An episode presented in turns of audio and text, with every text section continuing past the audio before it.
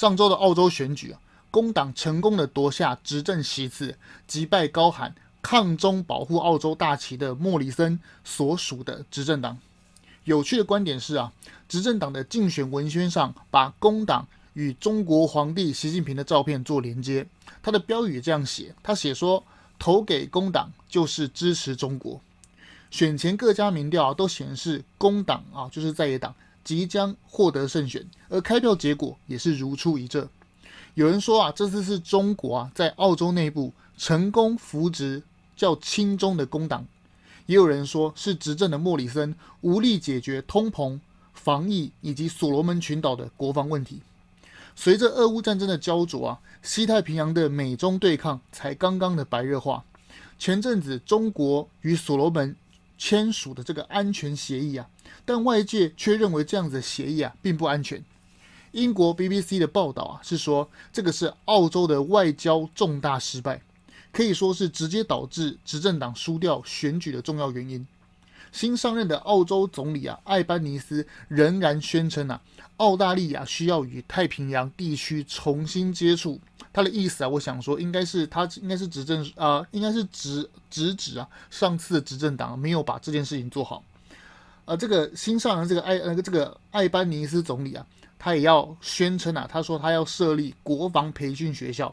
随着日本的 F 三十五的成军啊，在出云号航空母舰上的连队，与美国国务院啊，又把不支持台独重新上架在美台交往事实准则上。台湾在这样的太平洋架构下的新局，台湾的新局为何？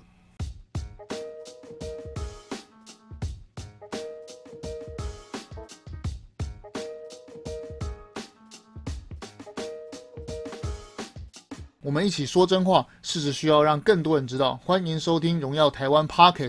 哎，我在录这集的时候，呃，应该是端午节吧？先跟大家说端午节快乐，一定要好好的享受假期跟粽子。呃，但是粽子的那个消化其实不是很好，那大家可能要少吃。其实我还蛮喜欢吃的，就是，哦、蛮喜欢吃里面那个不要有蛋黄啦，就是其他都好，其他都好。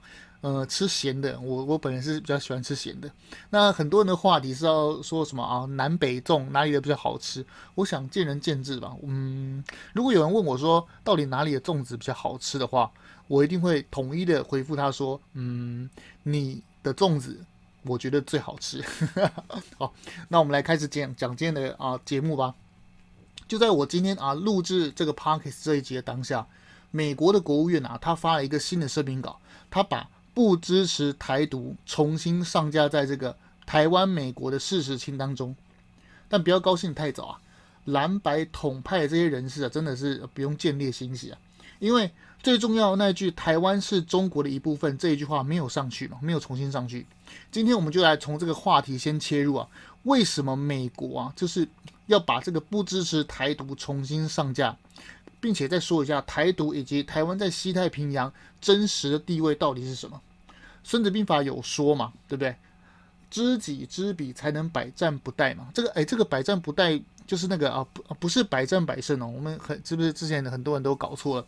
因为孙子兵法的核心的思想就是我不要输，不要死，一直防御嘛。哦，我一直防御别人的攻击没关系。哦，一防御到最后，因为攻击方一定会一定最后一定会有破绽嘛。等到我一直防御之后，因为我不要死的话，就是就可以等你的失误。当攻击方哦就一直攻击，呈现有失误状态的时候，我就这样一举反击，然后就会得到胜利嘛。这个想法跟二零一二年当时有一个很有名的一个棒球电影，就是《卡农》这个加农棒球队这个电影里面有一句重要台词一样嘛。重要台词是说什么？他说：“想着不要输哦，是不是两个人那个核心思想很像？留得小命啊，才有青山，才有柴可以烧嘛。”而且啊，一直以来我都很想要把这个啊，什么是台独啊，这个说清楚。站在中国、台湾与美国三方对待台独的立场又有些许的不同。今天我们就从这三方的点来切入。首先来说台湾吧。对于台湾来说啊，台独有几个不一样的含义。对蓝色的国民党来说啊，是禁止台湾从中华民国独立出去。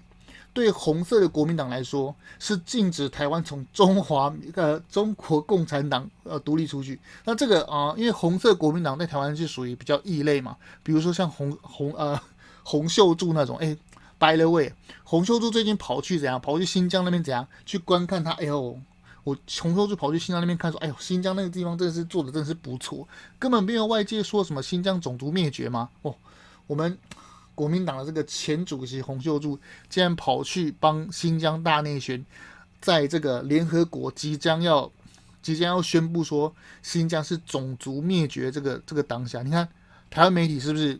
非常的配合，竟然没有去大肆报道这件事情，这件事情简直是笑话好吗？你身为台湾的国民党，你竟然派了一个你的前主席去帮去帮新疆去去去帮他代言哦，还是去帮他肯定？真的是，哎，真是很很无言，好吧？所以我们就只来单独的谈蓝色国民党的这个想法就好。蓝色国民党他觉得中华民国有台湾的主权，但吊诡的是啊。中华民国刚成立的时候是西元一九一二年嘛，当时的台湾还是日本的永久领土。我从小读的国民党历史课本啊，就很喜欢用日本殖民的台湾来来说这件事情。这个观点其实我信了很久，因为呃，因为当时我们的知识来源呢，就是这个国民党的历史课本嘛。但呃，好景不长，也不是好景不长，就是不幸的是啊，我长大之后去查资料、去读历史之后，发现哎，根本不就不是这样子嘛。历代的统治者很喜欢用历史课本来洗脑人民嘛，因为历史是胜利者写的嘛，这样子才方便去统治这些人民嘛。如果人民啊读到正确的历史，就会有萌生想要反抗的念头，这样子就不好统治嘛。殖民这个词啊，感觉至少有两个含义啊。第一个就是本来台湾就不属于你的领土，第二个第二个含义就是你在荼毒跟剥削台湾这片土地嘛。是不是这样？但事实是什么？日本治下台湾，却奠定现代化与工业化，不管是铁公路、港口的硬体设施的建设，还有守时的观念以及卫生环境，再加上提高台湾识字率的这个软性的施政，日本的施政是远远不是国民党可及的。就是因为日本人走了，换来国民党的贪官又目不识丁。这两个啊，就是日本人跟国民党形成反差，这个才是二二八事件埋下的根本原因嘛。这也是早期啊台湾省级冲突的延伸问题，会让台湾人觉得奇怪，日本人没有你国民党说的那样烂啊。相反的，你国民党的统治比日本人烂多了嘛，不是这样子吗？国民政府的教科书当然要这样写，为什么？才会给台湾有一种啊，我从日本人的荼毒解放开来了。啊，原本台湾就是中国领土，是你日本窃占，但事实上根本就没有领土是自古以来属于谁的这件事情嘛。说穿了，土地就跟地球的资源一样，就跟黄金、翡翠、红宝石、石油一样，都属于地球的资源。讲难听点，就是丛林法则，就是拳头大的人决定是谁的，就这样子而已。国民党与共产党说了这一句“台湾自古以来属于中国，神圣不可分割”，这句话就是为了制造一种归属感，用“自古”两个字塑造。哎，你祖先的传统就是阿内哦，企图把政治洗脑与宗教化，搞得大家好像哎，如果大家如果说台湾不属于中国，好像是一种背祖忘宗，好像一种违抗教条的感觉。但事实是这样子吗？当然不是嘛。随便举两个例子就能反驳嘛。拿现在最应景的端午节来举例。屈原是楚国人，在现今啊中国湖南、湖北这个地方，熟悉中国地理的人都知道，这个地方古代叫做荆州，就是关羽大意失荆州的地方。屈原时代的楚国，就是不被中原的山东六国什么什么赵国啊、那个啊魏国啊，还是齐国那些山东六国所接受。周天子啊，当时觉得，哎呦，楚国啊就是夷蛮之邦啊，根本不配入我华夏。简单来说，当时的中国连湖北、湖南这个地方都不承认是中国，怎么会自古以来中国会包含台湾呢？所以啊，就历史而言啊，历史事实上，台湾属于中国就是一个骗术，就是一个洗脑的政治语言。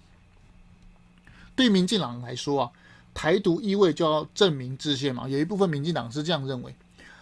啊，这个想要正名制宪的这些民进党的人认为啊，要改掉中华民国，也就是说，这个这一个嗯这一个想法，这些人称为独派。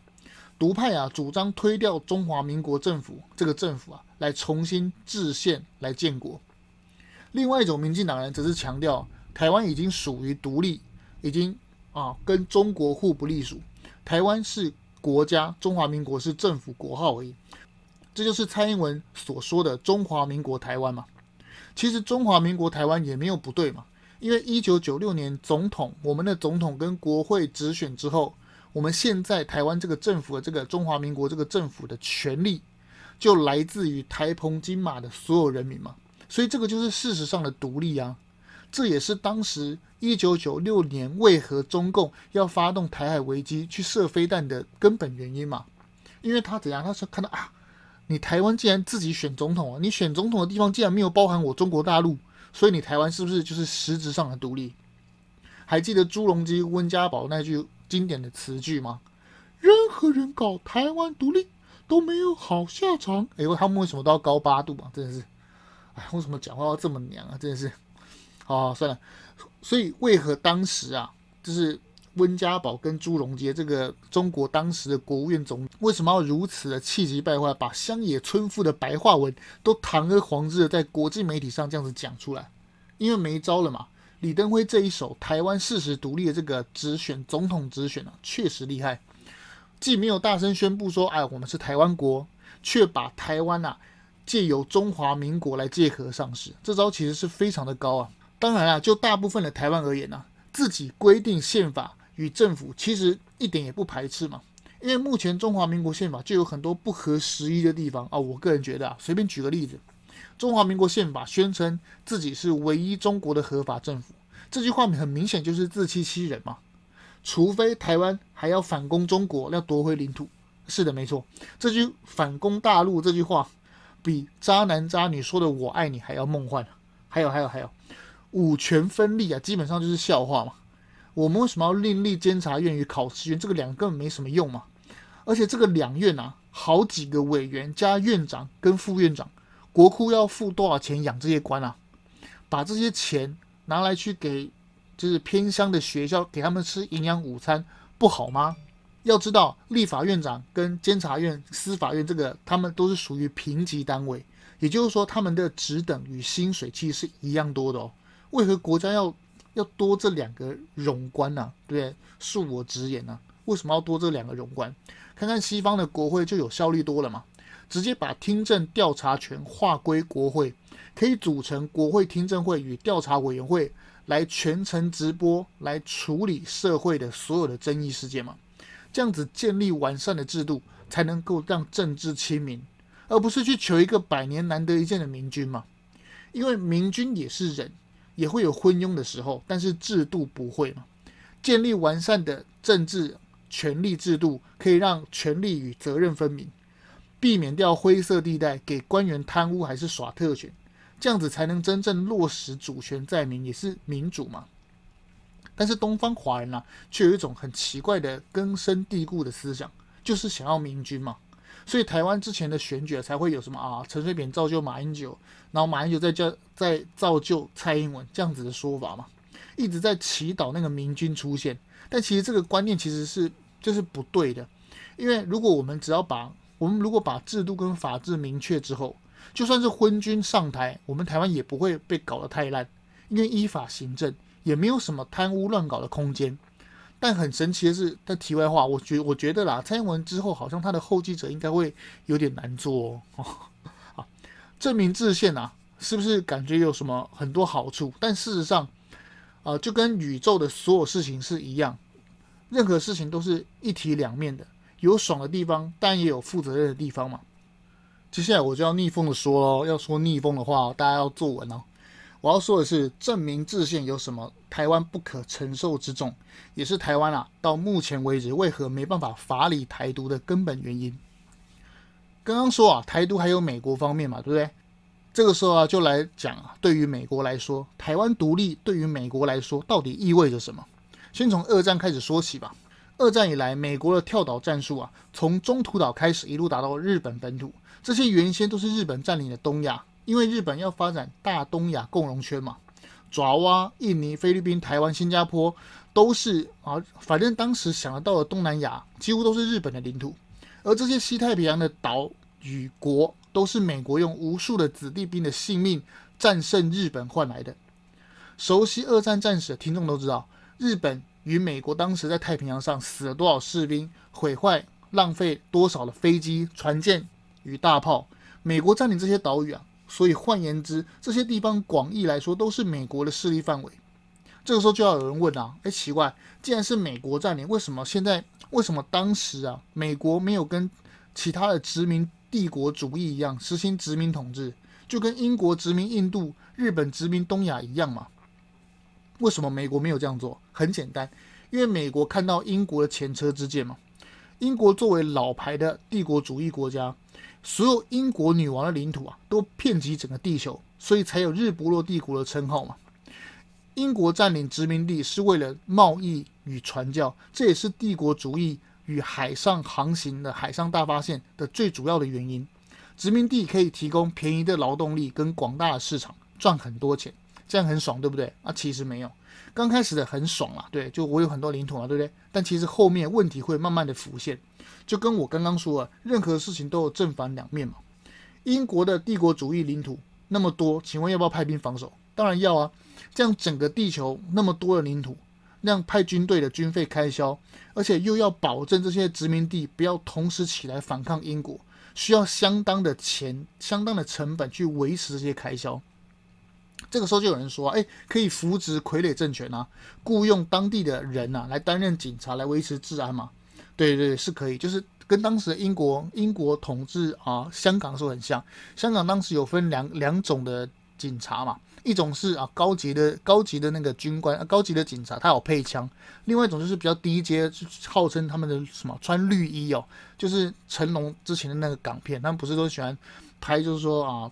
当警察，他们是不是有绿衣，拿着那个哨子这边哔哔哔嘛，然后戴了一个黄色的斗笠，穿绿衣。当时穿绿衣的这个警察，就是雇佣当时的英呃当时的香港人来维持治安，就是当时。但是但是低阶的警察可以用当地的人来当警察，那高阶呢，当然是要从英国那边派人来啊，就跟港督一样嘛。核心的职位，港督要不要派英国信任的人来？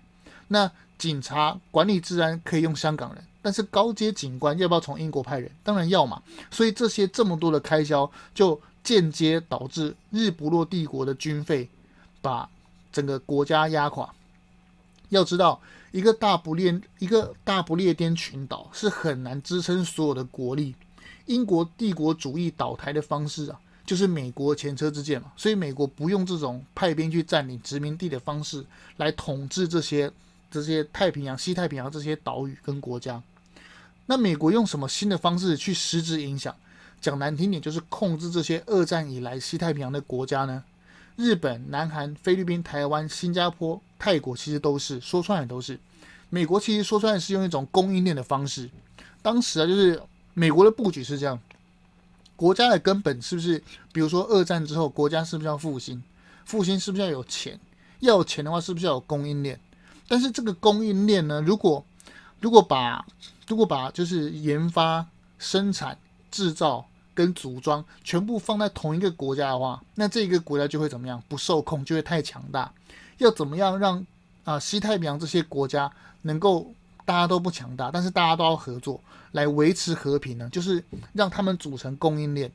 你需要我，比如说日本需要南韩，南韩也需要日本。他们就会是不是就会形成一个供应链，就是我中有你，你中有我的概念。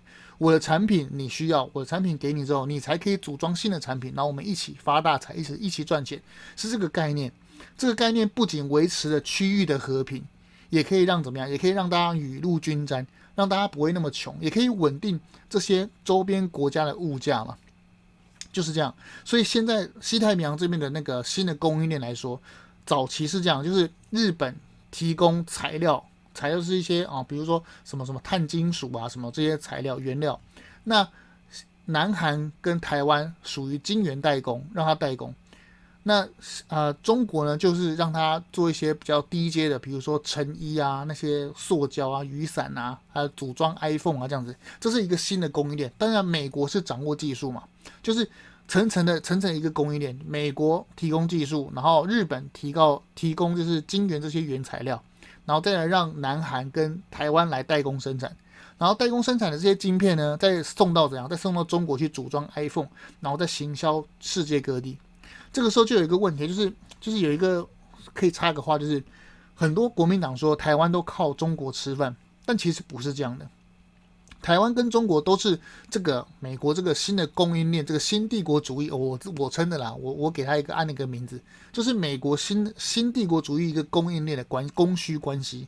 就台湾拿了啊日本提供的原料跟美国的技术之后，台积电来晶圆代工，代工出高阶晶片之后呢，再卖到中国去，中国再有这个晶片。跟一些 iPhone 要的是按钮啊、大力光的镜头啊之类的，把它组装成 iPhone 之后，再卖到全世界各地。所以中国要从台湾进口晶片，当然会付给台湾钱。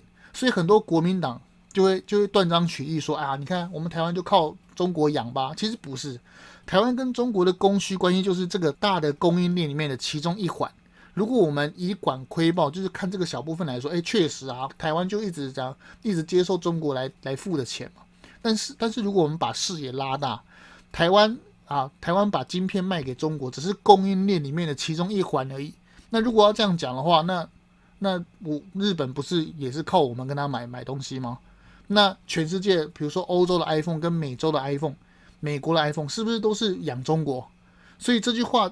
断章取义，其实这只是一个大的供应链一环而已。美国就用这种供应链啊组成的这个供应链，这个国家需要什么，把它拆开来，你负责原料，你负责技术，你负责啊封封装、封测跟组装，让这一个区域怎样形成了和平跟经济的稳定。这是美国有别于之前英国不一样的做法。所以美国啊不用派兵来殖民，或是说占领台湾，或是说新加坡跟。菲律宾这些地方用这些，比如说供应链的方式来实质控制这些国家，就是这样子来的。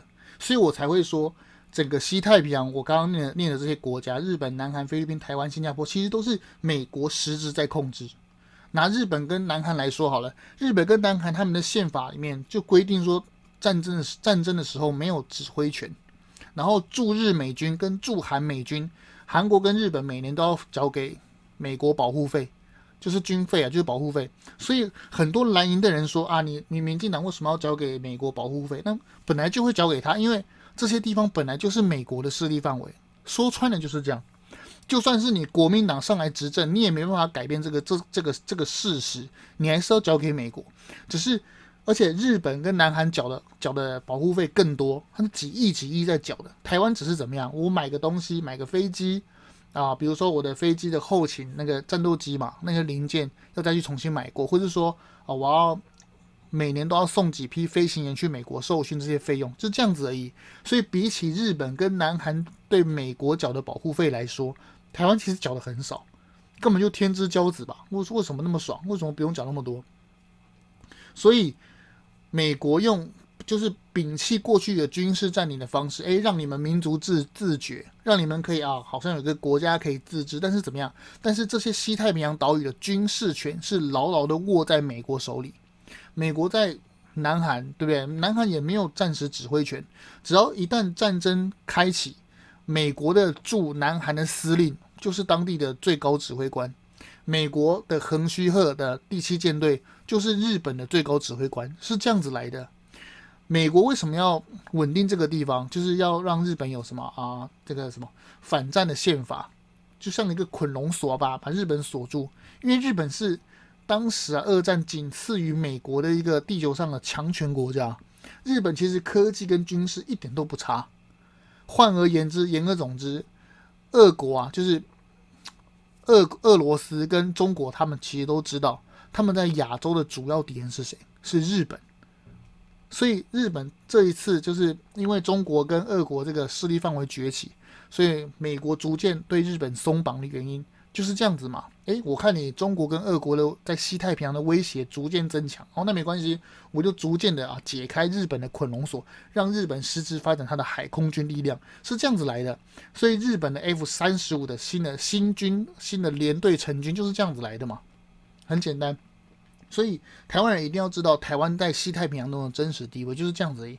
所以原来这个势力范围都是美国的前院，是你中国来破坏这个美国前院的这个规定、这个制度、这个啊既有的规则，所以我才会说，所以美国才会说，美国的一中政策从来没变，因为我以前跟你讲就是这样，你不可以攻击台湾，因为这个地方是我的我的啊前院，我的保护，我的势力范围。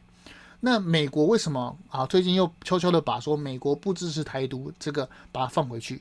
很简单，诶，这个原本就是我的势力范围，我干嘛让你独立啊？我如果让你独立的话，我的国内法《台湾关系法》是不是要重新修订？